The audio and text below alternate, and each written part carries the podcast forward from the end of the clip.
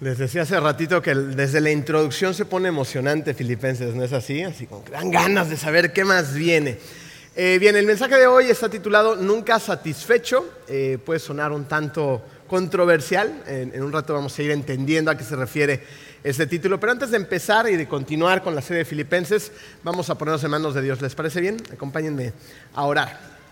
Querido Dios, te damos muchas gracias, Padre amado, porque nos permite estar en este lugar adorándote, cantándote y también mucha gente eh, escuchando a través de diferentes medios del Internet tu palabra esta mañana, Padre.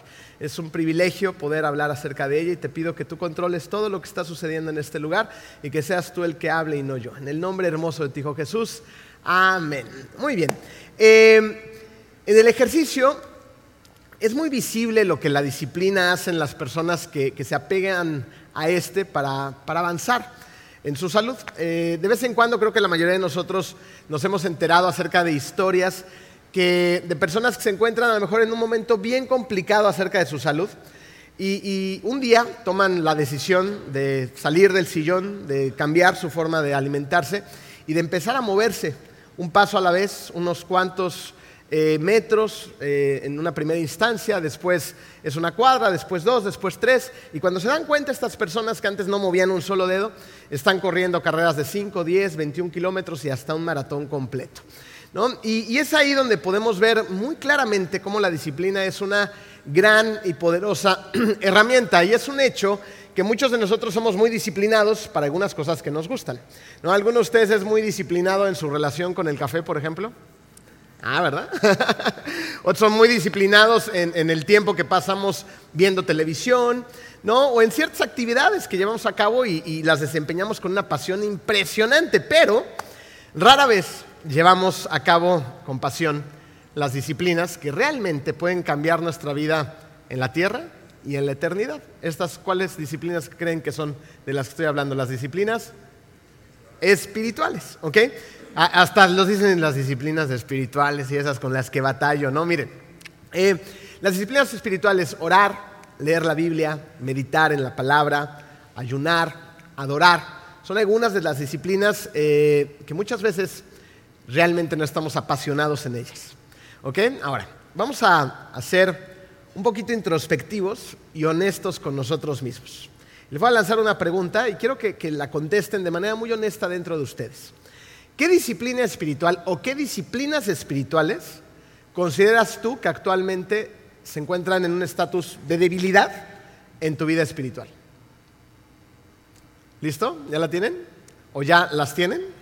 Sí, a ver quién va a ser el primero en pasar al frente a explicárnosla. Ah. Dice Ángel, yo, yo, yo.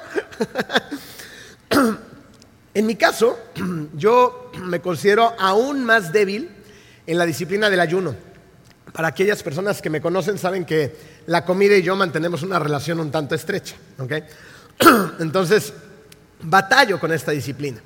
Y, la realidad es que cada uno de nosotros es débil ya sea en una o en varias disciplinas espirituales. Y es ahí, precisamente, fíjense, en esa debilidad, cuando la empezamos a identificar, donde se debiere crear una santa insatisfacción. Mi anhelo, al igual que espero que él sea el de muchos de nosotros, mi anhelo es tener una relación más profunda con Dios. Y, yo sé que, el ayuno es una excelente disciplina, y entonces el tomar conciencia en este ejercicio de retrospectiva, de, de, pensar, de detenerme, me ayuda de alguna manera a apoyarme en el espíritu a fin de fortalecerme en esa o en esas disciplinas en las cuales soy débil.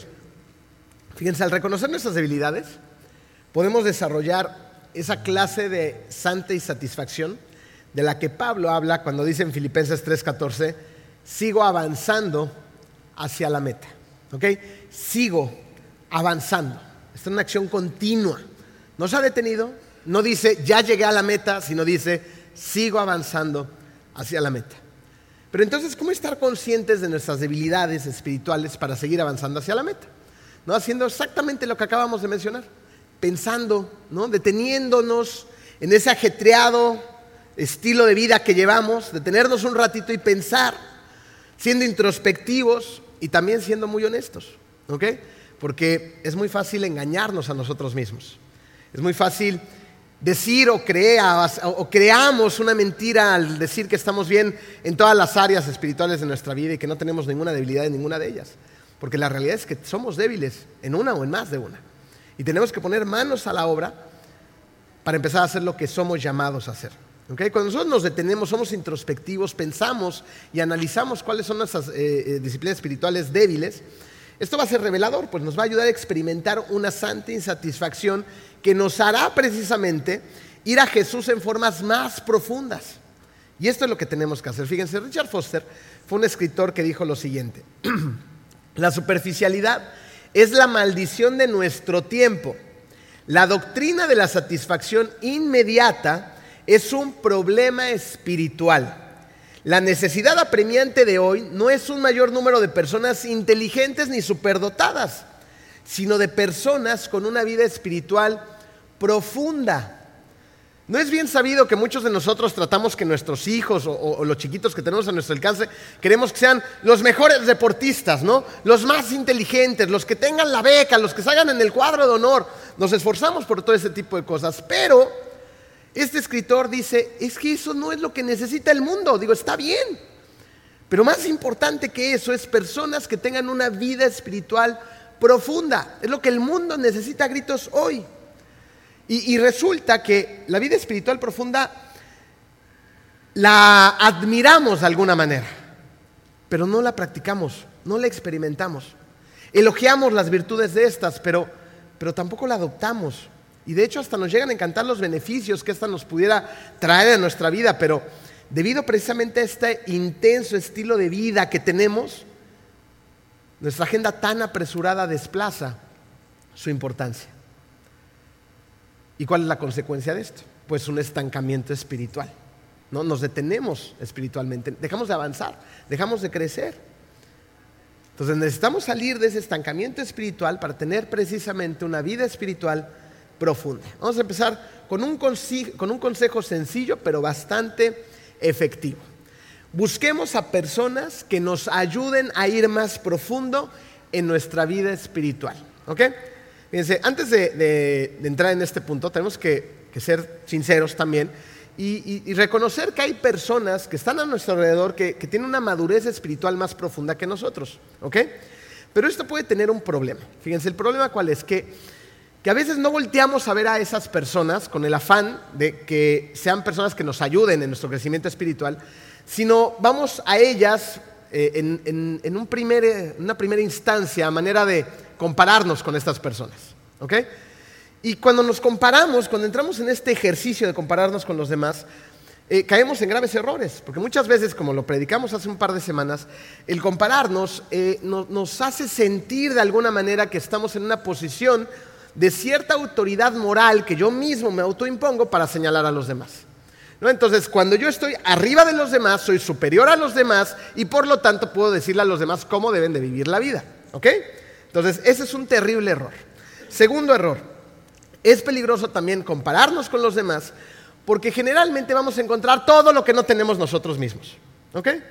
Vamos a ver en los demás las cosas que tienen a nivel económico, a nivel intelectual, a nivel espiritual, en, cómo se ven, en cómo se desplazan por el mundo. Y entonces yo me empiezo a sentir que menos. Me siento menos porque siempre voy a ver en otras personas cosas que yo no tengo. ¿Ok?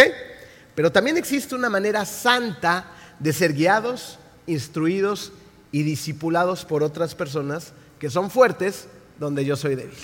¿Ok? Y aquí empezamos a entender cómo su presencia tiene una influencia muy importante en la mía para que yo crezca también. ¿Ok? Fíjense, eh, en, aquel entonces, cuando yo batallaba de una manera profunda con el ayuno, era, eh, algunos de ustedes todavía estuvieron en el B2B cuando estábamos allá, tenemos la iglesia en, ese hotel. Bueno, eh, hubo una época en el B2B en el cual Marco y Karina y el staff tuvo bien el proponer que al inicio del año tuviéramos un día a la semana donde ayunáramos y orábamos. ¿Se acuerdan? Entonces, eh, yo no tenía ningún problema con la oración, eh, al llegar, a montar el salón, a alabar, a cantar, a escuchar el, mensaje, las oraciones que teníamos programadas para ese día. Sin embargo, sí batallaba con el ayuno. ¿No? Cuando ya estábamos a punto de llegar en la noche, yo ya estaba desesperado. ¿no? Dices, ya, que oremos, ¿no? que adoremos, y hay que romper el ayuno porque quiero por unos tacos al pastor. Entonces eh, eh, yo lo sufría, ¿ok? No lo disfrutaba. Y, dentro de esa batalla, en lugar de, de, tener una relación más profunda con Dios, me la pasaba peleándome con Dios todo el día por el rey que estaba reinando en mi estómago, que era la comida. ¿Ok? Entonces tenía un conflicto con él constante cada inicio de año durante varias semanas. Y, había una persona en la iglesia que yo conocía que, tenía una manera de ayunar espectacular. Yo veía en esta persona eh, a alguien que era muy fuerte, donde yo era muy débil. Y, esta persona se deleitaba en el ayuno, buscaba a Dios de una manera eh, eh, profunda y real y encontraba muchas respuestas durante estos ayunos que, esta persona hacía. Así que en algún momento yo le externé mis batallas y, esta persona hizo varias cosas por mí. La primera fue regalarme un libro para que yo pudiera entender lo que significaba el ayuno y, tuviera muchísimo más información al alcance. Pero no solamente me dio información, sino también me acompañaba en oración. Oraba por mí de manera constante y también me daba consejos acerca del ayuno.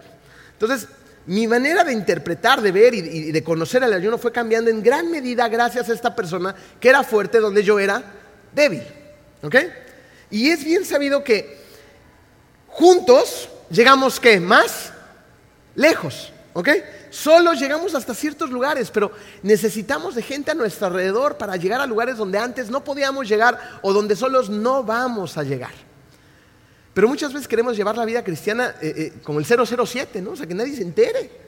Yo batallo mis propias, libro mis propias batallas, no las comparto con los demás y nos perdemos de grandes regalos en el camino, de hacer familia, de crecer, de ir juntos más lejos. Eh, justo estos días, creo que la semana pasada, estaba platicando con André, que está justo enfrente de mí, y, con, con, otro ya graduado, con em, Emilio Villa, mi Emilito que ya nos creció. Y, ellos me estaban contando de, cómo cada quien en algún momento dado empezaron a hacer ejercicio.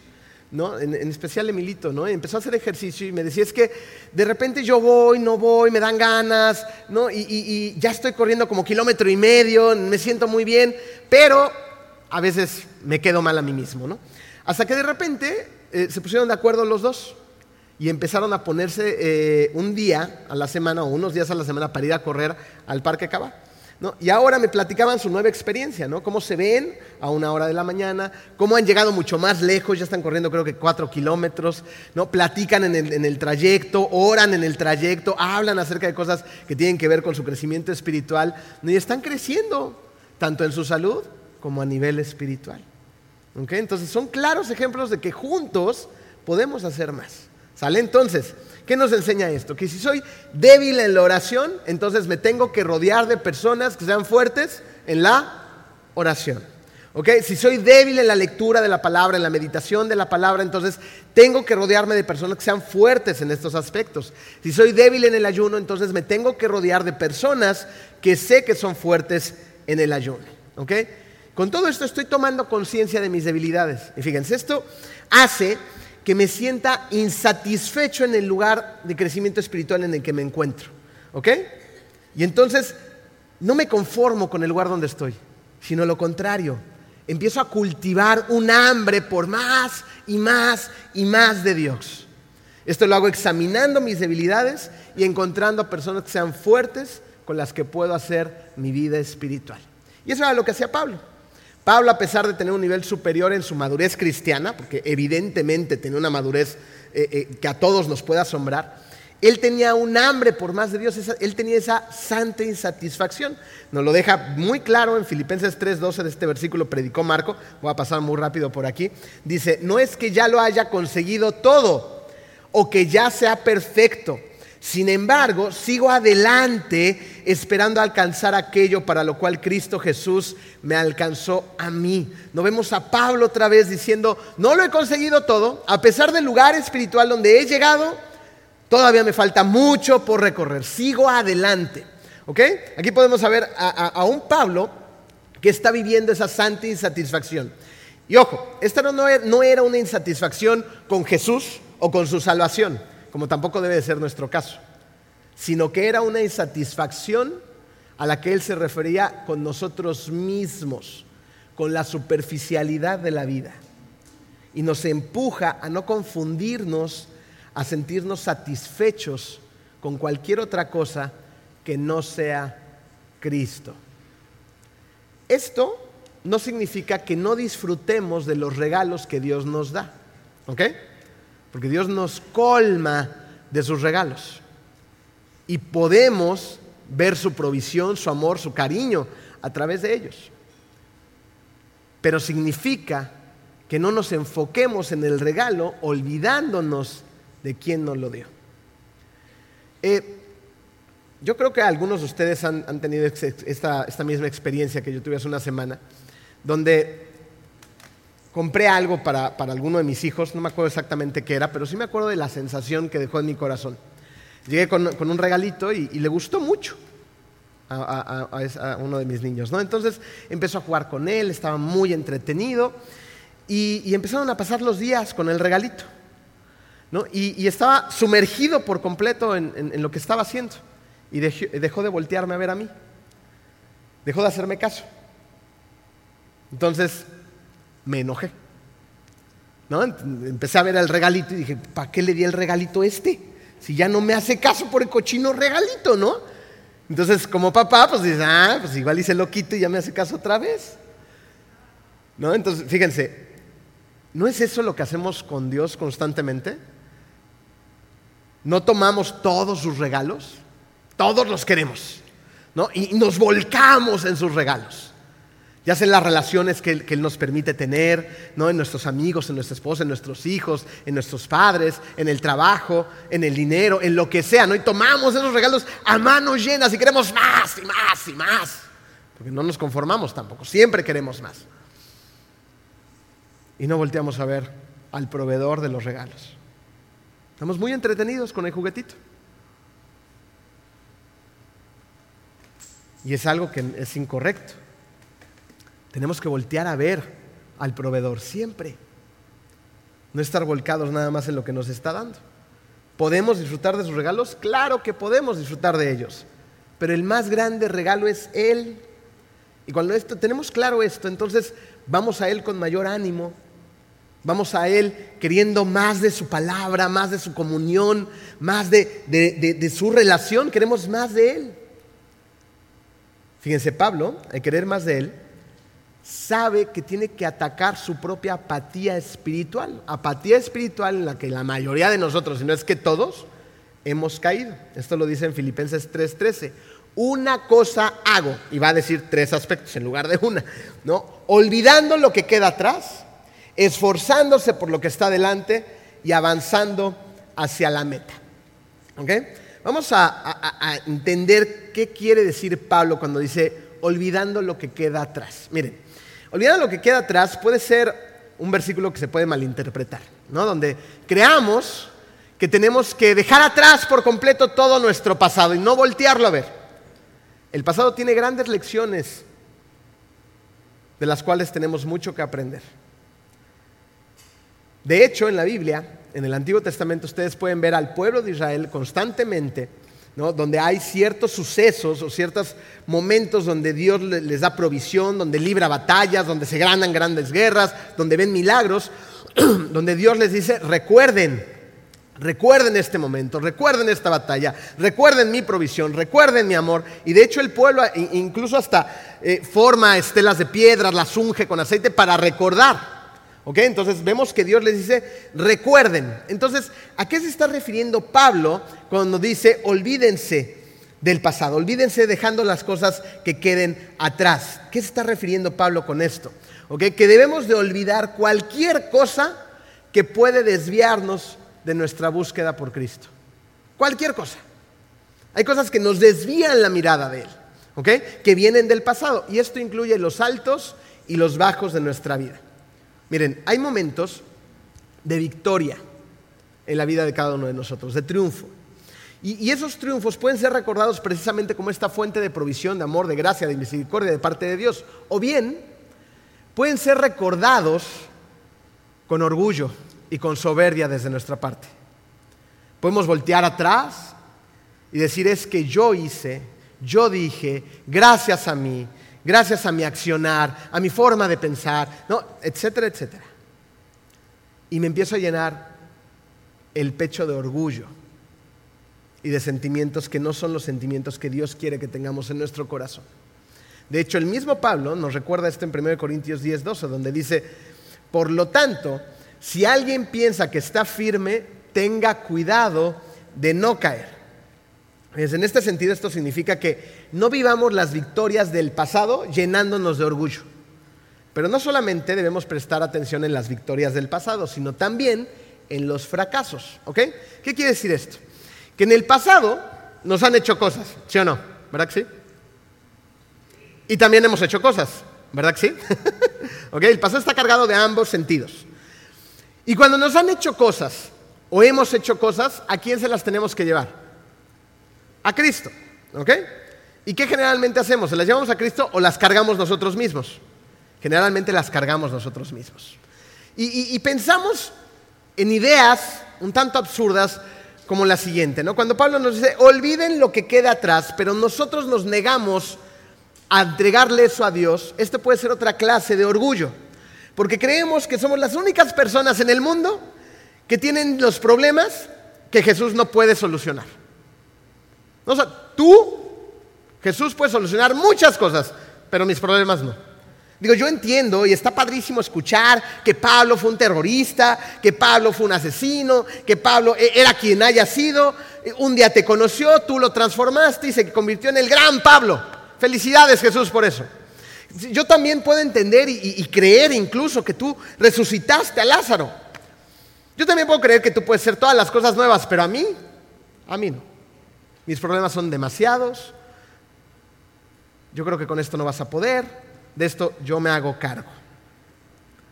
¿No? Entonces seguimos teniendo ese corazón envanecido, orgulloso, egocéntrico, cargado de cosas del pasado que evidentemente no nos permiten avanzar hacia la meta.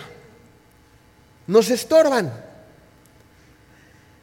¿Tú has visto alguna vez, no sé si has estado en alguna competencia, de alguna carrera o alguna otra competencia, o las has visto en la televisión seguramente, pero ¿has visto alguna vez a un corredor, a un buen corredor, llegar el día de su competencia con lastre a esta?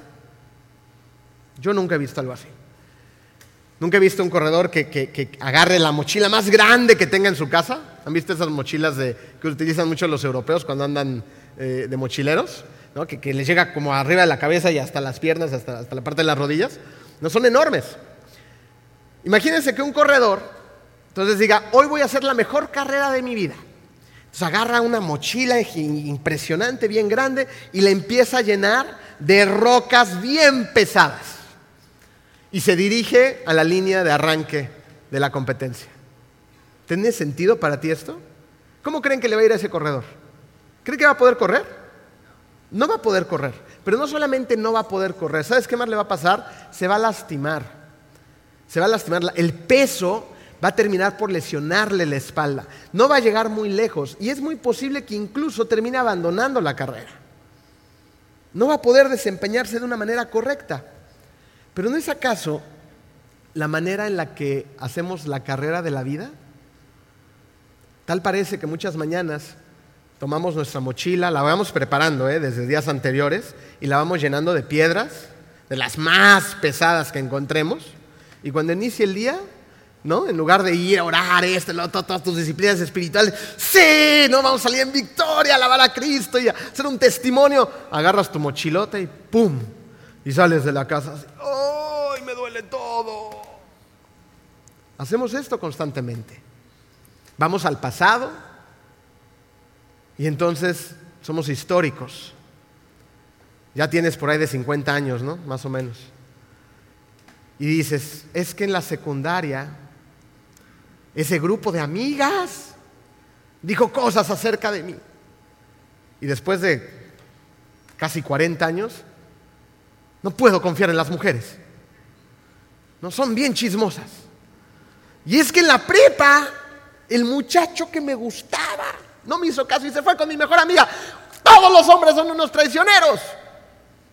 Y en la universidad, y, así. ¿No? Entonces traes un montón de cosas que traes cargando en la espalda porque no se las has entregado verdaderamente a Cristo. Y evidentemente no puedes avanzar en la carrera de la vida. Y no solamente eso, esas son las cosas que te hicieron, más las que tú hiciste. Entonces ya traes un montón de rocas pesadas y le sigues abonando más. Y, no nos conformamos con eso, ¿eh? Porque además, en ese sentido sí repartimos cargas. En otros no, pero en ese sí. Entonces ya estoy muy cargada mi mochila y voy y se la cargo a mi esposo o a mi esposa o a mis hijos o hasta a los vecinos. ¿no? Y todos tienen que andar cargando con todos mis traumas porque yo no se los entrego a Cristo. Entonces me hago complicada la carrera y le complico la carrera también a los demás. ¿Se dan cuenta? Y esto es injusto. Es injusto, ¿sabes por qué? Porque si tú realmente has puesto tu fe en Cristo, si tú realmente crees que es el Hijo de Dios que vino a esta tierra a dar su vida por ti y que resucitó al tercer día, entonces Él ha llegado a tu vida a tomar esa mochila tan pesada y te la ha quitado de encima para cargarla a Él. Él lavó tus pecados con su sangre. Pero parece que tú agarras la mochila y dices, no, dámela, dámela, dámela, dámela, dámela. No. Quieres seguirla cargando tú. No es justo. No tiene sentido. No vamos a llegar lejos así. Tenemos que creer lo que es verdad, entregarle por completo esa carga que he decidido cargar durante tanto tiempo y creer en lo que Él dice. Vete y no peques más. Va a haber cosas con las que dejemos de batallar salud y va a haber otras con las que estemos batallando, pero todas las tenemos que ir entregando a Él, a Él y a Él. Y sin ese lastre, pues vamos a poder avanzar hacia la meta. Y fíjense cómo cambia el pasado. Porque el pasado, en lugar de ser utilizado como un pretexto, como una pesada carga para repartir cargas, entonces Pablo se ha dado cuenta cómo el pasado puede ser utilizado en su presente para llevar testimonio, para llevar palabra de vida, palabra de aliento, para llevar esperanza a los demás. Pablo le escribe a Timoteo en 1 Timoteo 13, 16. Anteriormente, dice Pablo, yo era un blasfemo, anteriormente, un perseguidor y un insolente. Qué palabras tan fuertes para describirse a sí mismo, ¿no es así? Pero Dios tuvo misericordia de mí porque yo era un incrédulo y actuaba con ignorancia. Pero la gracia de nuestro Señor se derramó sobre mí con abundancia, junto con la fe y el amor que hay en Cristo Jesús. Este mensaje es digno de crédito y merece ser aceptado por todos, que Cristo Jesús vino al mundo a salvar a los pecadores, de los cuales yo soy el primero. Pero precisamente por eso Dios fue misericordioso conmigo, a fin de que en mí, el peor de los pecadores, pudiera Cristo Jesús mostrar su infinita bondad. Así llegó a servir de ejemplo para los que creyendo en Él recibirán la vida eterna. ¿Se dan cuenta cómo Pablo utiliza ahora este pasado para enseñarnos a todos los demás que hay vida, que hay esperanza, que tenemos que creer sus promesas, gracias a la gracia que Él derramó sobre la vida de Pablo, gracias a la gracia que ha derramado en nuestras vidas. Antes yo era, antes nosotros éramos, pero ahora somos diferentes. Ahora hemos sido lavados por la sangre de Jesús. Y fíjense, Pablo en este momento podría de alguna manera relajarse un poquito. ¿No? El gran Pablo, todo lo que le ha pasado, cuando está escribiendo esto, ya ha pasado por mucho Pablo. Ha sufrido muchísimo. Él podría decir, bueno, yo ya tengo un montón de medallas de todas las carreras que he ganado, gracias a la gracia de mi Señor, ya me voy a relajar, ya es tiempo de descansar. Pero Él no dice eso. Él dice lo contrario. No se pone cómodo.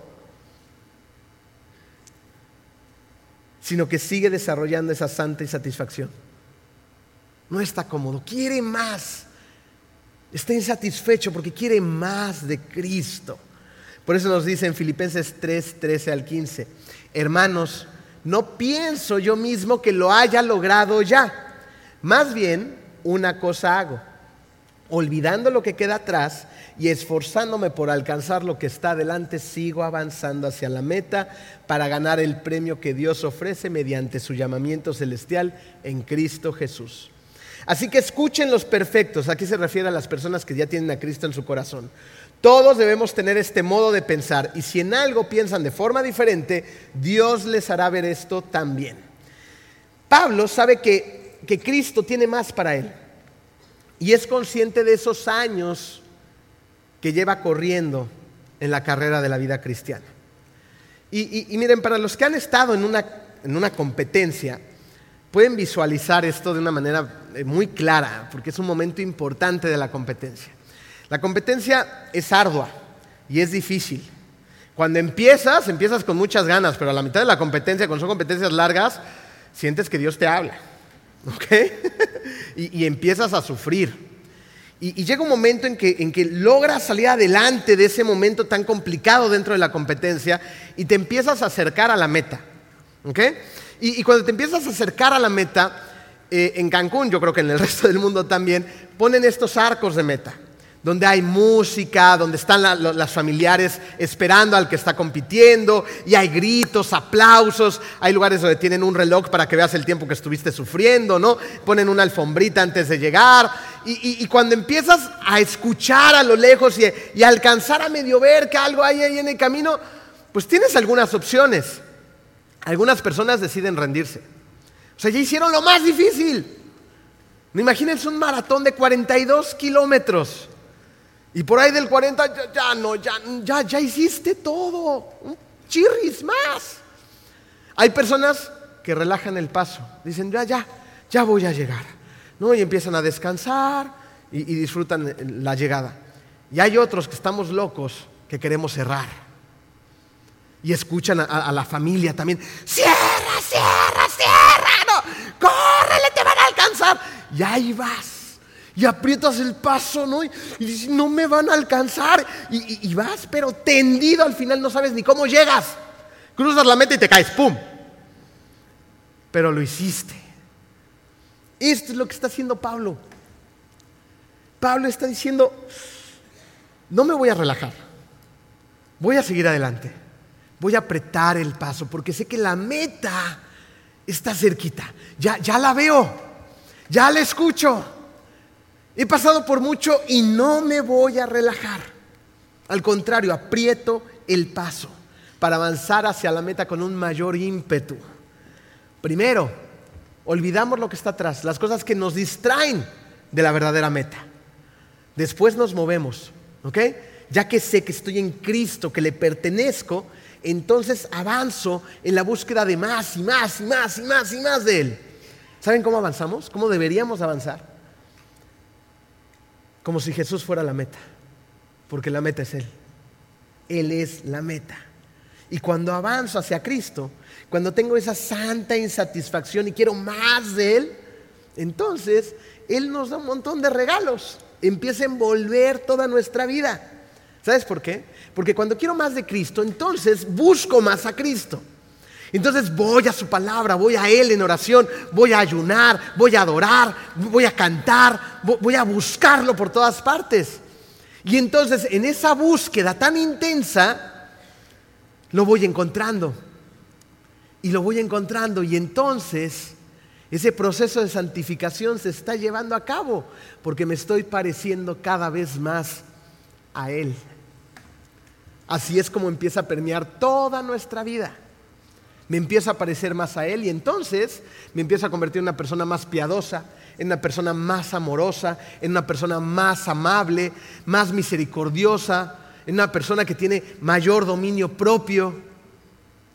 Y por lo tanto, en lugar de estarle echando cargas a los demás, lo que hago es llevar gracia, es llevar el reflejo de la luz de Cristo, llevar el amor de Cristo a los demás, a través de cualquier área de tu vida.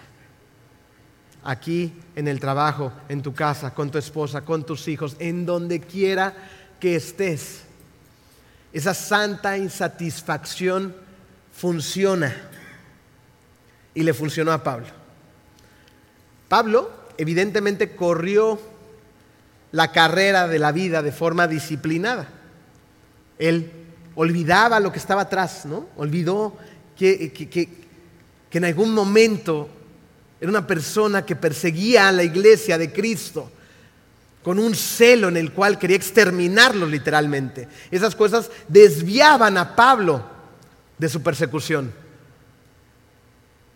olvidó lo que, que está atrás, moviéndose hacia la meta, hacia la meta que es Cristo. Gracias en gran medida a esa santa satisfacción. Ahora sería interesante saber cómo terminó la carrera Pablo. En 2 de Timoteo 4, 6 al 8 encontramos su última carta, en la cual le dice a Timoteo lo siguiente, yo por mi parte ya estoy a punto de ser ofrecido como un sacrificio y el tiempo de mi partida ha llegado. Versículo 7. He peleado la buena batalla, he terminado la carrera, me he mantenido en la fe. Por lo demás, me espera la corona de justicia que el Señor, el juez justo, me otorgará en aquel día. Y no solo a mí, sino también a todos los que con amor hayan esperado su venida. Pablo se mantuvo en la fe durante la carrera y llegó a la meta. Nosotros todavía estamos en la carrera. ¿Y sabes qué tenemos cada día? Cada día tenemos la hermosa oportunidad de hacer una buena carrera, de correr bien, de acuerdo a la voluntad de Dios. Y sabes una cosa muy importante, que no estás solo. Por más solos que muchas veces nos sintamos en la carrera de la vida, no estamos solos. Tenemos al mejor entrenador del mundo, que es Jesús.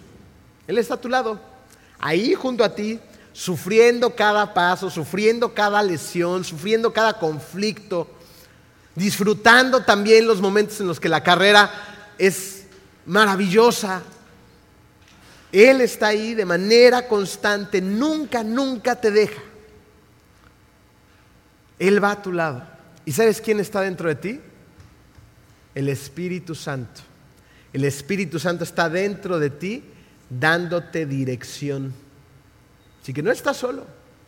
Vas muy bien acompañado en la carrera de la vida. Entonces, ¿qué tenemos que hacer? Lo que tenemos que hacer es correr con todas nuestras fuerzas enfocados en la meta. ¿La meta quién es? Jesús. Y en ese proceso tenemos que hacer nuestra parte para conocerlo. ¿Dónde lo conocemos? En una relación, una relación que sea profunda y verdadera, para que cada vez me parezca más a Él. Y que el día que estemos en su presencia, no sintamos vergüenza de lo que fue nuestra vida, sino podamos decirle a Dios, he peleado la batalla, he terminado la carrera, me he mantenido en la fe. Esta es nuestra esperanza. Que no sintamos vergüenza por la vida que llevamos, sino como Pablo podamos verlo y decirle estas grandes e increíbles palabras. He peleado la batalla, he terminado la carrera, me he mantenido en la fe. Vamos a orar. Querido Dios, todos los que estamos aquí, Padre, sabemos lo complicado que es mantenernos en la fe. Sabemos lo complicado que es pelear la batalla todos los días, Padre. Pero también estamos conscientes que estamos vivos, Padre, para seguir corriendo la carrera de la vida. Te damos gracias, Padre, porque nos has dado vida, porque nos has traído, nos has traído hasta este punto, pues, Señor, donde podemos escuchar tu palabra, donde podemos parecernos cada vez más a ti, Padre, y donde tú nos desafías a tener una santa insatisfacción para conocerte más a ti, Señor. Revélate ante nosotros, Señor, a través también de lo que nos toca hacer. Empújanos a llevar a cabo nuestras disciplinas espirituales con pasión a rodearnos de personas, Señor, que sean más fuertes en las áreas en las que yo soy débil. Y también, Padre, déjanos poner, eh, eh, es tener esa mentalidad y ese corazón, como Pablo nos, nos dice, Señor, que, que nos olvidemos de las cosas que nos distraen de ti para poder avanzar hacia la meta que es Cristo. Te damos gracias porque te conocemos, Señor, y te damos gracias porque te seguimos conociendo. Gracias porque tú tienes siempre más de ti para nosotros, porque eres un Dios infinito que siempre nos va a dar más de sí. En el nombre de tu Hijo Jesús, amén.